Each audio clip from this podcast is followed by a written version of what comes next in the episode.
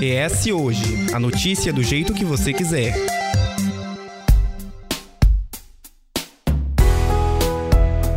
Seja a pé, de carro, ônibus, bicicleta, skate, cadeira de rodas, trem ou metrô, enfim. Estamos em deslocamento de um ponto a outro o tempo todo. É isso que dá vida, ânimo às cidades. Entretanto, é aí também que está um problema. O desafio dos dias atuais é chegar mais rápido e sem muito estresse, tendo em vista que o tempo atualmente é uma moeda de troca valiosa.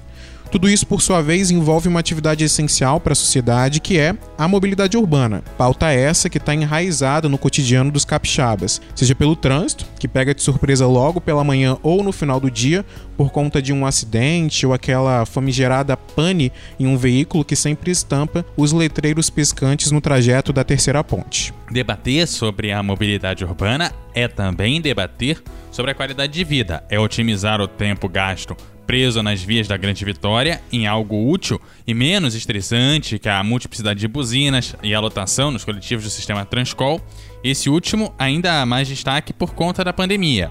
Em contraponto, obras-chaves foram anunciadas e já estão a todo vapor, com algumas prestes a serem finalizadas. Teve o início das montagens das estruturas metálicas das obras de ampliação da terceira ponte, da construção da ciclovia, as intervenções do Portal do Príncipe no centro de Vitória, as obras do novo trevo de Carapina, que vai passar a contar com melhorias, e a nova frota do Transcol, com 300 novos ônibus só em 2021. Mas será que as soluções estão aí? Ou melhor, estão só aí? Quais são os principais desafios e impactos da atualidade que merecem atenção?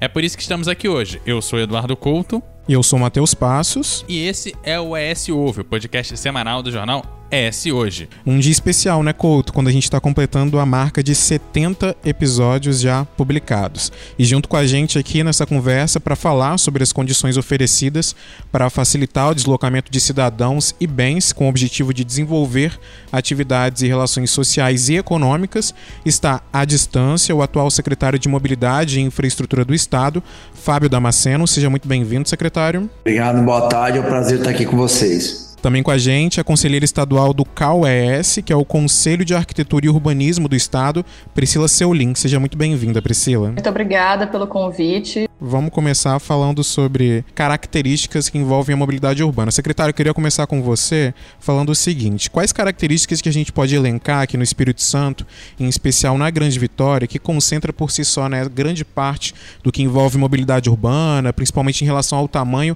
e o número de habitantes, que fazem com que esse assunto seja uma pauta corriqueira e, consequentemente, com críticas e reclamações? Bom, a própria característica da, nossa região metropolitana, né? principalmente na ilha de Vitória, onde nós temos uma ilha com sérias restrições viárias, claro, acesso à ilha por pontes, isso é bastante complicado, dificulta a ampliação do sistema viário. Nós temos o maciço, que é o Morro do Cruzeiro em Vitória, temos na região da Serafins também vários maciços na cidade. Então a cidade fica confinada entre morro mar, sem muitas opções de ampliação do sistema de, viário, ou nem só isso, mas de rotas alternativas, não só para a mobilidade, como para o próprio desenvolvimento urbano. Isso acaba concentrando muito a cidade em Vitória, e Vitória acaba sendo uma cidade onde você tem maior concentração de pessoas, principalmente quem vem das áreas externas. Né? Houve também um processo de expulsão dessa população ao longo dos anos, onde a população que precisa mais do transporte público, que precisa estar mais próxima do trabalho, que acaba vindo para a Ilha de Vitória, acaba morando mais longe. Isso também desestrutura. Isso não foi somente no Espírito Santo, mas no Brasil, no mundo como um todo, buscando moradias mais baratas. Então, a própria conjuntura da estruturação urbanística das cidades acabaram levando a isso também. Então você precisa ter um sistema viário mais estruturado para poder levar essa população. O próprio Transcol também né, causou isso, essa interiorização da população, porque o Transcol há 30 anos atrás trouxe essa possibilidade de deixar as pessoas um pouco mais longe, fazendo essa ocupação nas periferias das cidades. Então a questão de espaço é um, algo que, que tem uma relação grande com a questão da mobilidade, da outra questão do adensamento de Vitória, onde Vitória sendo a cidade concentradora, a maioria concentração dos empregos e serviço, né, do comércio e serviço, isso está mudando um pouco a realidade. nós já temos núcleos de comércio e serviço em várias outras cidades, praticamente em todas as cidades. E a questão da, da geografia das nossas cidades realmente que tem, essa, tem essas características. É por ocupação urbana ao longo dos anos, né? Por exemplo, Vila Velha, você tem uma avenida, que é a Avenida Carlos Lindenberg, o restante você são ruas, não chega nem a ser avenidas, né? São ruas bastante estreitas, como por exemplo na Praia da Costa. Vitória você não tem muita opção, você tem a Leitão da Silva, a Reta da Penha e a Dante Michelini, e aí você já não tem mais outras opções, por exemplo, só tem a Serafim Derense, na região norte da, da ilha. Enfim, então são algumas particularidades que nós temos aqui, principalmente em relação à nossa geografia. Em resumo, né, secretário, se trata de espaço mesmo, né? E Priscila, quais outras características, né, além das exemplificadas pelo secretário, a gente pode pontuar em relação ao que sempre concentra, né, o que sempre traz a pauta de mobilidade urbana para o centro dos assuntos das rodas? Bom, é, como o secretário colocou, né, Vitória tem uma geografia ímpar mesmo, diferente de diversos locais por ser uma ilha por ter um maciço central. É uma capital de extensão geográfica relativamente pequena, que acabou se expandindo né, com extensão por outras cidades, formando cidades dormitórios, concentra a, o grande eixo ali de, de trabalho, de grandes atividades culturais. Então, você tem essa grande circulação vindo até Vitória. Nós temos pontos de conexão, tanto com Vila Velha, Cariacica, tudo isso fazendo pelo mar, Pensar um aquaviário, por exemplo, nada disso pode ser pensado de forma isolada. Todo meio de transporte precisa ser pensado em conexão com os meios de transporte é, terrestres, enfim, o, o, aquaviário, né, pensando em junto com quem caminha, junto com quem está, de, está dentro do ônibus, de bicicleta, tudo isso precisa ser pensado em conexão. Eu vejo muitas soluções para Vitória, mesmo que a nossa cidade enfim, tem, precisa de pontes e tudo mais. Temos uma geografia fácil de se andar por aí de bicicleta, por exemplo. Dentro de Vitória, a pé é muito tranquilo. É, quando a gente vai para outras cidades, como a Serra, dificulta um pouquinho porque as distâncias são muito longas, são muitos muros, mas tudo isso existe também, um, um conserto, digamos, ainda, né? É, estimular o caminhar, estimular que as pessoas é, tenham todos os serviços que elas precisam próximo das suas residências é uma solução. Então, quando a gente pensa em mobilidade urbana, a gente não pode pensar só no meio de transporte que vai ser usado. Precisa pensar que a pessoa tem que morar, trabalhar, estudar, os locais culturais onde ela frequenta, e tudo isso precisa estar próximo dela. Eu não posso pensar mais naquela cidade modernista onde cada coisa ficava setorizada num ponto isolado da cidade, né? O autor, até o Carlos Moreno, que ele fala sobre a cidade de 15 minutos. O ideal é que a pessoa tivesse todos os tudo que ela precisa, né, fazer no dia a dia dela, ali próximo em 15 minutos. Seja 15 minutos andando, ou de ônibus, ou, enfim, de qualquer meio de transporte. A gente viu aqui a exposição da cidade de 15 minutos. Vitória, por ser uma íris relativamente pequena, é realmente possível que você consiga atravessar a cidade num período muito curto de tempo, principalmente quando não há trânsito e quando todo o eixo de tráfego, né, tem os sinais que funcionam, estão linkados, você tem opções de vias que apesar de em Vitória serem poucas, é, de, sem trânsito, elas conseguem atender é, relativamente com que você chegue nesses espaços, se não em 15 minutos, em menos de meia hora você consiga atravessar a cidade inteira. Mas quando você pensa um centro urbano concentrador como a Vitória, em que as pessoas efetivamente estão em outras cidades que fazem parte da grande Vitória, essa coisa muda de figura. Dá para você pensar é, em transformar cidades maiores como Vila Velha ou Serra em cidades que efetivamente você consiga ter todas essas questões próximas ou a gente ainda vai permanecer, pelo menos nos próximos 10 anos, pelo menos, como Vitória como a grande concentradora, para aí sim é que a gente consiga começar a levar esses serviços para as cidades que estão próximas aqui de Vitória. Na verdade, primeiro eu concordo com a Priscila, acho que essa questão, e também você tem razão dessa questão que nós não temos uma cidade única, né? Nós temos várias cidades e elas também precisam se conectar entre si mas você tem que trabalhar, é o que a gente fala, até trazendo um pouquinho, que a gente chama de last first mile, né? Você pode trabalhar o transporte público, qualquer transporte de baixa, média ou alta capacidade entre as cidades, e chegando na cidade você pode ter o que a gente chama de última milha ou primeira milha, onde você faz aquele no, aquele percurso dentro da cidade que pode ser dentro desses 15 minutos, a pé, de bicicleta, de aquaviário, de ônibus, enfim, você tem essas opções fazendo a junção das duas alternativas, tanto o transporte de longa distância quanto o transporte de curta distância que a gente chama de last first mile. Eu acho que na verdade as cidades já passaram a ficar assim, a gente já percebe uma movimentação diferente. É, nós já percebemos, por exemplo, isso vem muito de alguns anos para cá, se fala-se muito do centro de Laranjeiras, né? Então a gente existe um centro em Laranjeiras. A própria Campo Grande existe uma concentração em Campo Grande. Vitória houve uma desconcentração do centro de Vitória isso acabou tendo uma concentração grande, por exemplo, na Enseada do Suá, Praia do Canto, Reta da Penha. Então as cidades perceberam isso. Então aqueles comércios, serviços locais passaram a ser mais pujantes nessas cidades.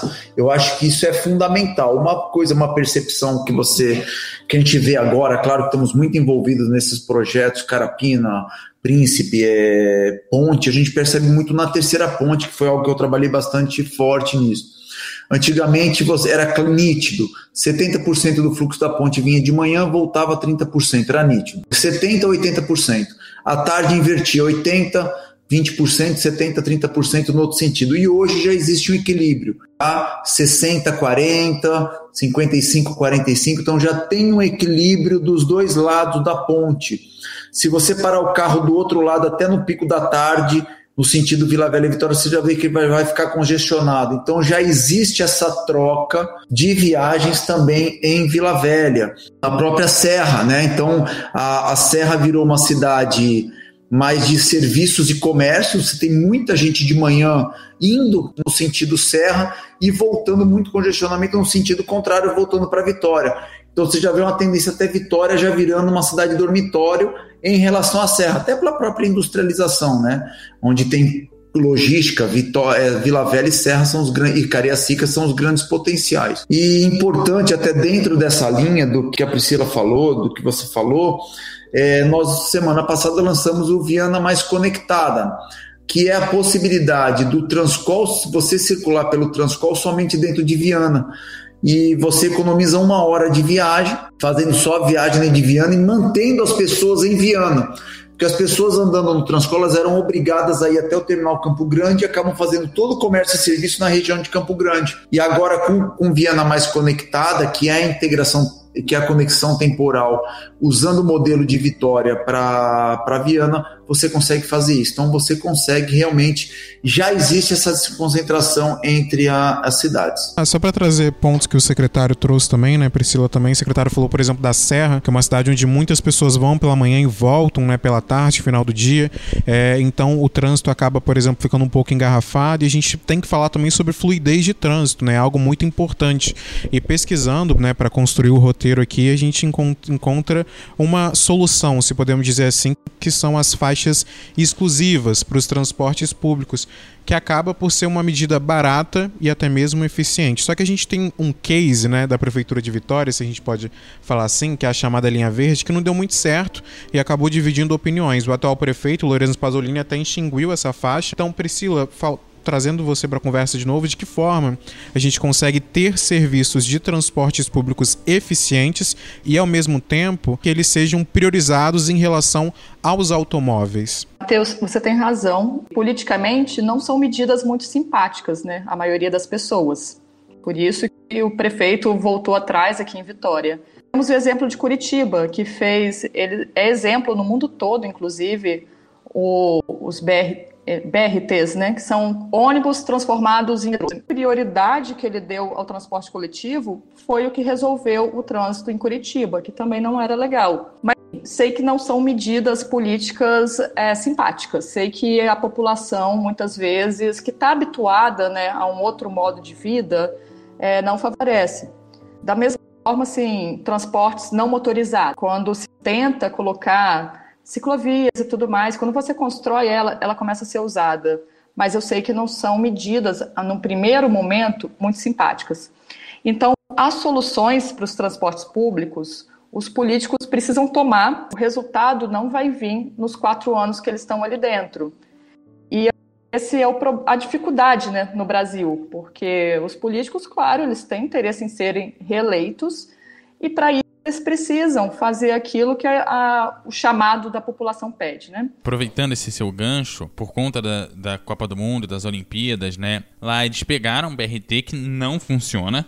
No Rio de Janeiro, o BRT é um tipo de modal que não deu certo. Tem diversos problemas, que na verdade boa parte desses problemas também está relacionado a algumas mudanças para que o modal pudesse acontecer, ou seja, que você tivesse ônibus que dessem esse acesso ao BRT, o que aumentou bastante o tempo de mobilidade das pessoas entre a casa e o trabalho, mas houve um outro que aparentemente funcionou melhor, que é mais parecido com essa linha verde, que é o BRS, onde os ônibus têm não só a faixa exclusiva, mas tem os pontos específicos de parada. Então, por exemplo, pegando é, o centro de Vitória, o ônibus não precisa necessariamente parar em todos os pontos do centro de Vitória. Ele pode parar no ponto A, no ponto C e no ponto E.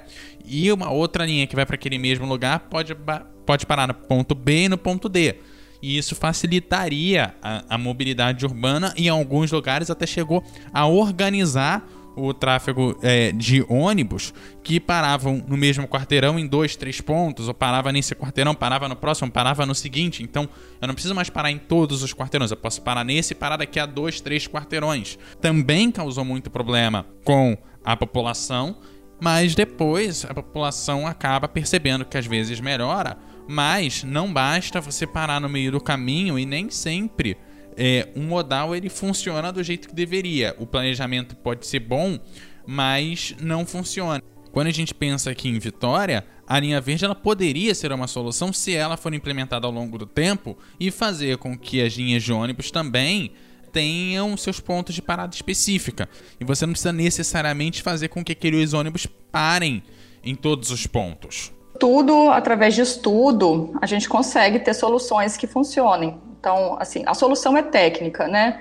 Precisa se debruçar em cima da cidade, do funcionamento da cidade e propor soluções técnicas. Então, e aí vai ver. É melhor esse, esse ônibus aqui circular nesse trajeto, parando em tais locais, porque aqui tem demanda, é, quantitativo né, de pessoas circulando. Vitória conquistou com a linha verde um espaço do transporte público. Isso é muito importante quando você prioriza onde 70% da população é transportada e não 30%, onde você ocupa, um ônibus ocupa o espaço de 80 carros.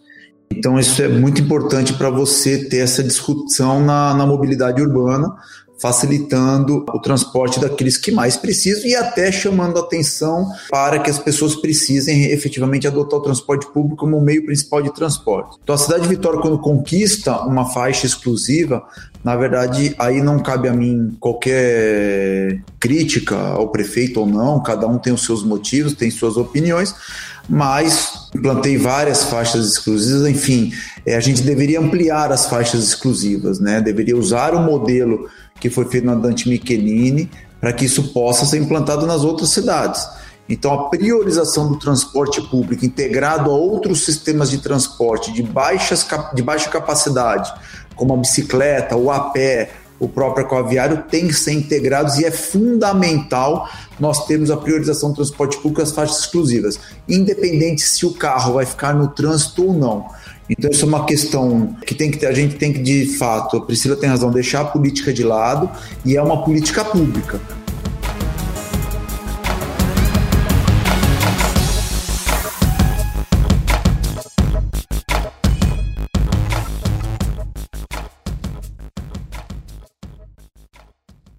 É, se ouve a notícia do jeito que você quiser.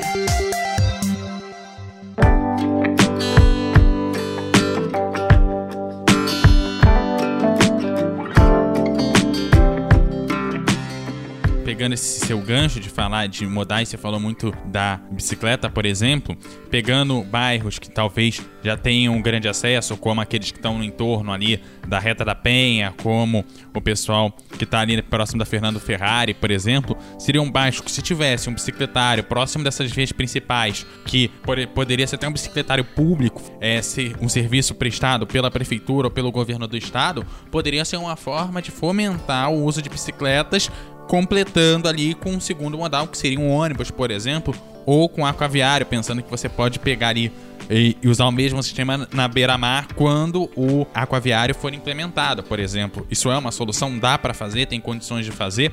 Talvez é, não esteja nos seus planos agora, mas assim, seria uma possibilidade a ser pensada e a ser discutida? Ah, por exemplo, a gente ah, faz parte da, da secretaria, a gente inclusive uma gerência de mobilidade ativa. Por exemplo, é, é só que uma, é, a bicicleta hoje compartilhada ela é responsabilidade da prefeitura, mas com certeza, por exemplo, na UFES deveria ter uma estação de bicicleta compartilhada compartilhada ou uma estação, um bicicletário, enfim, independente. Eu gosto muito da questão da bicicleta compartilhada, onde você desce do Transcol, pega a sua bicicleta e vai andar mais 400, 500 metros dentro do bairro.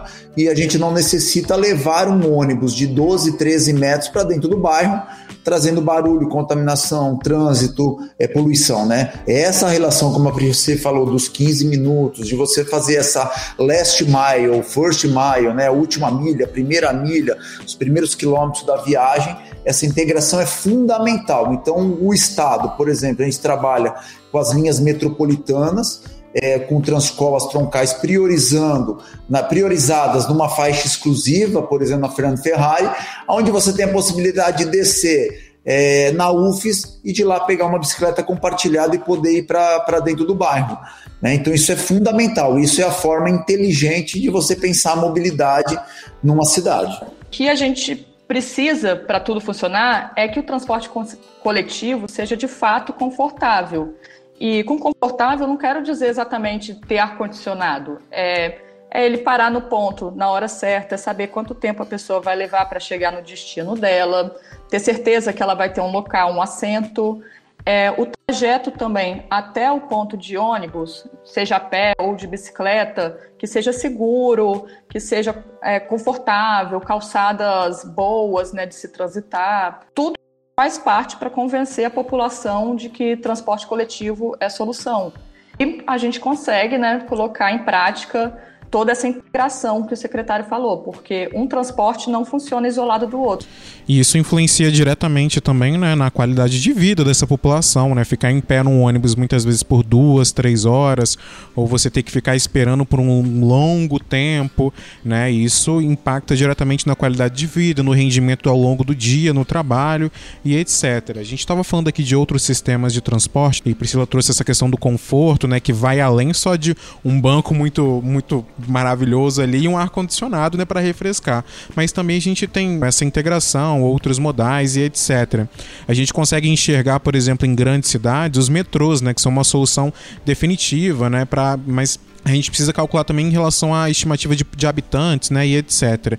Juntando toda a grande vitória, né, seria uma saída excelente, mas a gente tem algumas logísticas que acaba inviabilizando isso, né? Vitória é uma ilha, mas a gente tem duas questões também já anunciadas ou previamente esboçadas. Vou citar aqui duas: o aquaviário, né, que deve sair, que deve sair e voltar a funcionar até o final desse ano, 2021, e também duas propostas que pesquisando aqui para esse roteiro fui lá atrás no começo de 2020 e consegui pegar de volta, repescar aqui aqui, que é a proposta de um transporte ferroviário urbano, e de um novo terminal em Carapina. Eu queria perguntar para você, secretário, desses projetos, né? Aquaviário, é, transporte ferroviário urbano, um novo terminal em Carapina, é, quais de fato vão se tornar viáveis ou podem fazer parte da vida do Capixaba até o final do ano que vem, que é quando acaba né, a atual gestão? É, bom, é, são obras bastante estruturantes, assim como nós estamos fazendo as três obras, né?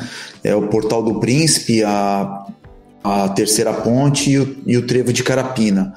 É, o terminal de Carapina é uma obra onde nós estamos é, na fase de projeto, nós já desapropriamos o terreno, então ele se torna, vai se tornar realidade o novo terminal de Carapina, você tem razão, isso já, a gente já, já tem divulgado há muito tempo, né? Mas é como nós estamos aí fazendo as três obras, a secretaria não para. Em relação ao aquaviário, ele já saiu do papel, nós já estamos na, na fase final de licenciamento ambiental para poder começar as obras do aquaviário. Nós lançamos uma parceria público-privada sobre estudos de sistemas, outros sistemas de transportes dentro da região metropolitana, isso ainda é estudo, é, ainda estamos em fase de estudo, a questão que se pode ser um veículo leve sobre trilhos ou um, um aéreo enfim, são estudos um pouco mais delicados que ainda exigem um grau maior de, de avaliação. O que a gente tem hoje de concreto e que está efetivamente saindo do papel e para um futuro é realmente o novo terminal de Carapina, o aquaviário e as três obras que nós estamos fazendo, né? Que aí é a terceira ponte, Príncipe e o trevo de Carapina. Uma das grandes questões que é, também impacta a população é a questão das tarifas, ou seja, os preços que são cobrados dos passageiros, que são uma fonte enorme de reclamação, principalmente quando se fala transporte, mobilidade e também qualidade. Isso acaba juntando inúmeras insatisfações, como uma, qualidade dos serviços prestados e como que essas tarifas elas podem ser reduzidas, repensadas, é, integradas em alguns casos, ou ainda, ainda mais nesse período em que os preços estão lá em cima? Como buscar ou pensar fontes extras para esse financiamento do sistema coletivo, que a passagem também ajuda nesse financiamento? Na verdade, você tem que fazer não é uma questão de tarifa, é uma questão, como a Priscila até falou, é uma questão de, que você, de como você oferece o transporte público à população e como ela se sente inserida dentro desse processo do transporte público porque o sistema não é barato. Manter um sistema, estamos falando aí de 1.600 ônibus, 9 milhões e meio de quilômetros rodados todos os meses, é, 7 mil pessoas contratadas diretas, então é uma geração de emprego muito grande no próprio Transcol. Então você tem uma cadeia produtiva e a gente, o Estado também precisa efetivamente ter recurso para tudo, não somente para o transporte, mas tem a questão da educação, segurança. O importante não é a questão tarifária, a questão é o que você entrega com aquela tarifa. Então, como nós chegamos em 2019 com o Transcol bastante sucateado, sem renovação de frota há pelo menos quatro anos, com dívidas, com, com redução de frota né, muito grande, mais de 10% de renovação, e fizemos uma e começamos um processo de retomada do investimento no Transcol. Então, na data de hoje, é muito claro que nós já temos 440 ônibus zero quilômetros entregues com ar-condicionado, implantamos o um novo bilhete único metropolitano, que isso insere a pessoa dentro do processo, onde você pode comprar seus créditos hoje pelo computador, pelo celular, pelo aplicativo, com mais de 300 postos de venda. Né? Então, isso facilita o acesso ao transporte público. O ônibus GV, que é o aplicativo que dá informação em tempo real do horário do ônibus vai chegar, o próprio Inbus, que informa se o teu ônibus vem cheio ou vem vazio, ele te dá uma imagem em tempo real também desse ônibus. O Wi-Fi nos terminais e, na, e no próprio dentro dos coletivos. Enfim, a integração, né, principalmente Vitória. Hoje a gente ampliou o sistema Transcol para poder atender a cidade de Vitória. Quem usava antigamente os antigos verdinhos e usava o Transcol, pagava duas passagens. Hoje, a tarifa ficou muito mais barata, porque você só paga uma passagem fazendo essa integração, o mesmo caso de Viana. Então, são vários conceitos que você consegue introduzir, melhorar dentro do transporte público, onde as pessoas se sentem inseridas e você melhora a experiência dela dentro da, do transporte coletivo de uma cidade. E além disso tudo, né, a gente tem que pensar também de uma forma mais acessível né, para o transporte. Tem essa questão de incluir a, a, tecnologia, a mobilidade, né? Que horas meu ônibus vai passar, se ele vai estar tá cheio, né? Se eu tenho acesso à internet para, por exemplo, avisar o meu chefe que hoje eu vou atrasar por conta de algum problema que aconteceu no meio do caminho, porque muitas pessoas às vezes não têm acesso à internet é, móvel, né? E pensando em acessibilidade para além disso, a gente falou no início, né, sobre cadeira de rodas, bicicleta e até skate, né? Skate, por exemplo, que vai ganhar um espaço lá na obra do Portal do Príncipe, por exemplo, né? E como isso é fundamental também a gente pensar em, em uma maior segurança, né? E, em circulação em espaços diante de tudo isso, espaços de tráfego que, que facilitem é, e não dificultem a mobilidade. Quais são os principais fatores que a gente pode elencar para facilitar essa acessibilidade e essa segurança e como que os gestores podem planejar obras visando rotas mais acessíveis a todas as pessoas. É, então, uma, tem uma pesquisa surpreendente no portal ArcDaily, que trata de arquitetura, que eles colocaram 39% dos deslocamentos nas cidades brasileiras são feitas a pé. Muitas vezes a gente deixa de lado né, esse meio de transporte. Do, o andar a pé, a gente nem lembra direito, que ele também é um formato. Ele é o mais usado. Agora, para se andar a pé, o estímulo precisa estar tá ali nas calçadas, na vivência, as fachadas ativas. Com isso, eu quero dizer assim, comércios intercalados com casas. Por exemplo, é, se eu pegar um, um trecho assim, da serra que é muito comum, né? Aqueles trechos murados de condomínios, e andar por ali 500 metros. Aquela distância gigantesca. Agora, pegar esse mesmo trecho de 500 metros num bairro que tem boas calçadas aqui em Vitória, vou dar como exemplo a Praia do Canto, esses 500 metros não são quase nada. Fica suave, né? Porque você se sente seguro, tem pessoas na rua circulando, então, assim, ter pessoas circulando te gera segurança, não é apenas o policial ali que vai te gerar segurança. E também a velocidade dos carros que estão passando ao lado. Por exemplo, se eu vou tanto a pé ou de bicicleta, nos transportes não motorizados em geral, eu me sinto muito insegura se passa do meu lado um carro com toda velocidade. Ter esse sentimento ali de que, enfim, tá tudo seguro, né? E ainda tem também os é, os cadeirantes, as pessoas com alguma deficiência em mobilidade que precisam de, de calçadas com, com espaço suficiente. Os buracos atrapalham muito mais a essas pessoas do que a mim, por exemplo, que não tenho problema nenhum com mobilidade.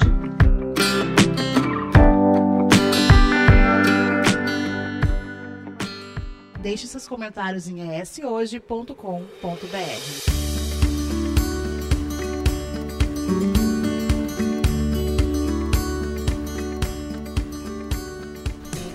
Uma cisma minha até, Priscila, quando eu vejo, quando eu vejo essas obras, é que eu vejo muito pensado, né, para soluções e etc, mas pouca sustentabilidade incluída ali. A gente vê muitas obras, por exemplo, em São Paulo que chamou grande atenção pelo cinza que tomou conta, né? São Paulo já é uma cidade muito cinza, mas não foi implementada nenhuma estratégia para colocar árvores, né, uma arborização, investir nisso, em sustentabilidade naqueles espaços. Isso traz uma qualidade melhor para o ar, para a pessoa que está andando de bicicleta, a pé, uma sombra, por exemplo. É pouco investido quando se fala em mobilidade, isso também, além do que você falou de ser pensado para as pessoas que andam, que andam a pé. E é um problema que a gente vê por diversos cantos né, das cidades. E hoje em dia é um assunto muito debatido, né? A falta de árvores, é, o meio ambiente, né, as queimadas né, no, na região central, no, no norte e etc. Então, secretário, perguntar para o senhor o seguinte: como pensar em buscar a melhoria do transporte e dos espaços públicos dessa maneira mais sustentável para trazer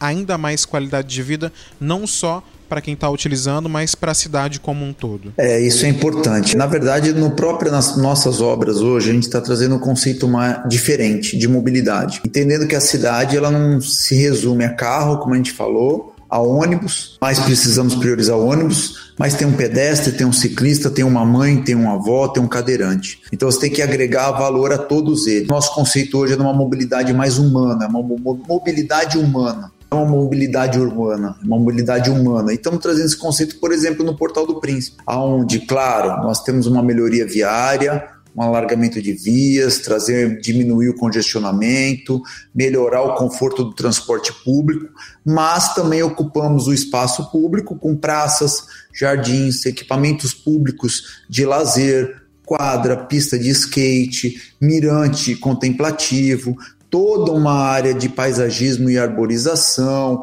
áreas de sombreamento. Então, essa integração da cidade, é, desses espaços públicos, são muito importantes. Então, esse conceito da mobilidade mais humana é muito interessante e é o que a gente está trazendo para a Vitória. Então, por exemplo, lá no Portal do Príncipe, vocês olharem, nós implantamos, não implantamos nenhum estacionamento. Então, não tem estacionamento de automóvel. Realmente, para quê? Para o automóvel não ocupar o espaço que pode ser usado pelas pessoas né, pela na convivência familiar, no lazer, enfim. Então, por isso que estão se falando bastante da obra do Portal do Príncipe, que é uma obra que ela tem esse lado mais humano, claro, nunca esquecendo dessa mobilidade do automóvel, do ônibus. Por exemplo, ela está sendo implantada mais de 4 km de ciclovia, todas as calçadas, travessias, com rebaixamento, enfim, um conceito novo que com certeza vai trazer muito mais é, qualidade de vida, não só para quem passa, mas para quem mora e quem quer usar a região. Bom, uma outra questão é o trânsito mal planejado, que acaba gerando não só um grande número de mortes, mas também de acidentes. Como que a gente pode pensar esse trânsito para que não só ele seja mais humano, como o secretário falou, como a própria Priscila tinha falado, às vezes a própria calçada não comporta e pode acabar gerando acidentes com o carro que vem em alta velocidade nessas vias. Isso. O Detran até fazia algumas campanhas, faz um tempo que eu não vejo, de educação no trânsito. Porque não tem jeito. A gente tem que explicar ao cidadão que a prioridade no trânsito é do pedestre, do ciclista, depois o transporte coletivo e, por último, é que está o automóvel privado. Entender que quando elas estão passando na rua e tem uma bicicleta, eles têm obrigatoriedade de se afastar um metro e meio delas. É uma obrigação do motorista. Eu fico muito triste, vejo rotineiramente acidentes com ciclistas e normalmente são acidentes que levam a mortes, né? não são acidentes simples pedestres que às vezes precisam se arriscar nas ruas porque não tem um espaço adequado para passar. As pessoas precisam entender né, como que a cidade precisa ser construída.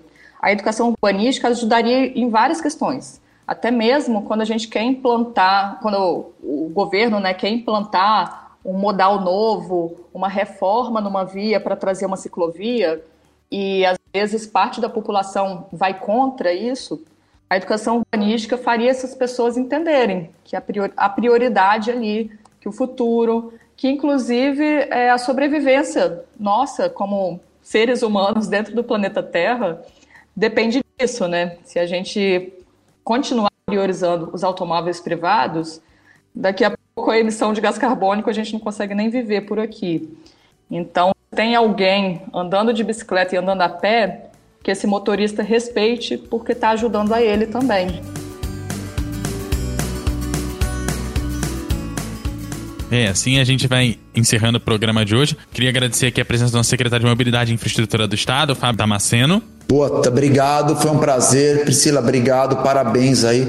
É importante ter, claro, todos esses engenheiros, arquitetos com essa visão urbanística. É só assim que nossas cidades realmente vão ser muito, ter muito melhor qualidade de vida para todos. Obrigado a todos. E também da conselheira de Arquitetura e Urbanismo do Estado, Priscila Ciolim. Muito obrigada pelo convite, foi ótimo participar e espero que os ouvintes curtam muito. É, foi um papo maravilhoso, foi incrível, agregou bastante, né?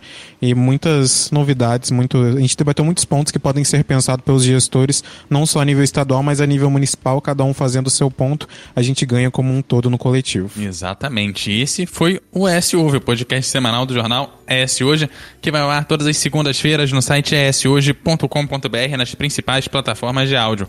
O episódio de hoje teve a apresentação de Eduardo Couto e Matheus Passos, a produção e o texto de Matheus Passos, a edição de som de Eduardo Couto e a direção de jornalismo é da Daniele Coutinho. Eu me despeço então de você, Matheus. Abraço Couto, abraço a todo mundo. A gente volta na semana que vem a se encontrar. Gente, aquele abraço e até a próxima.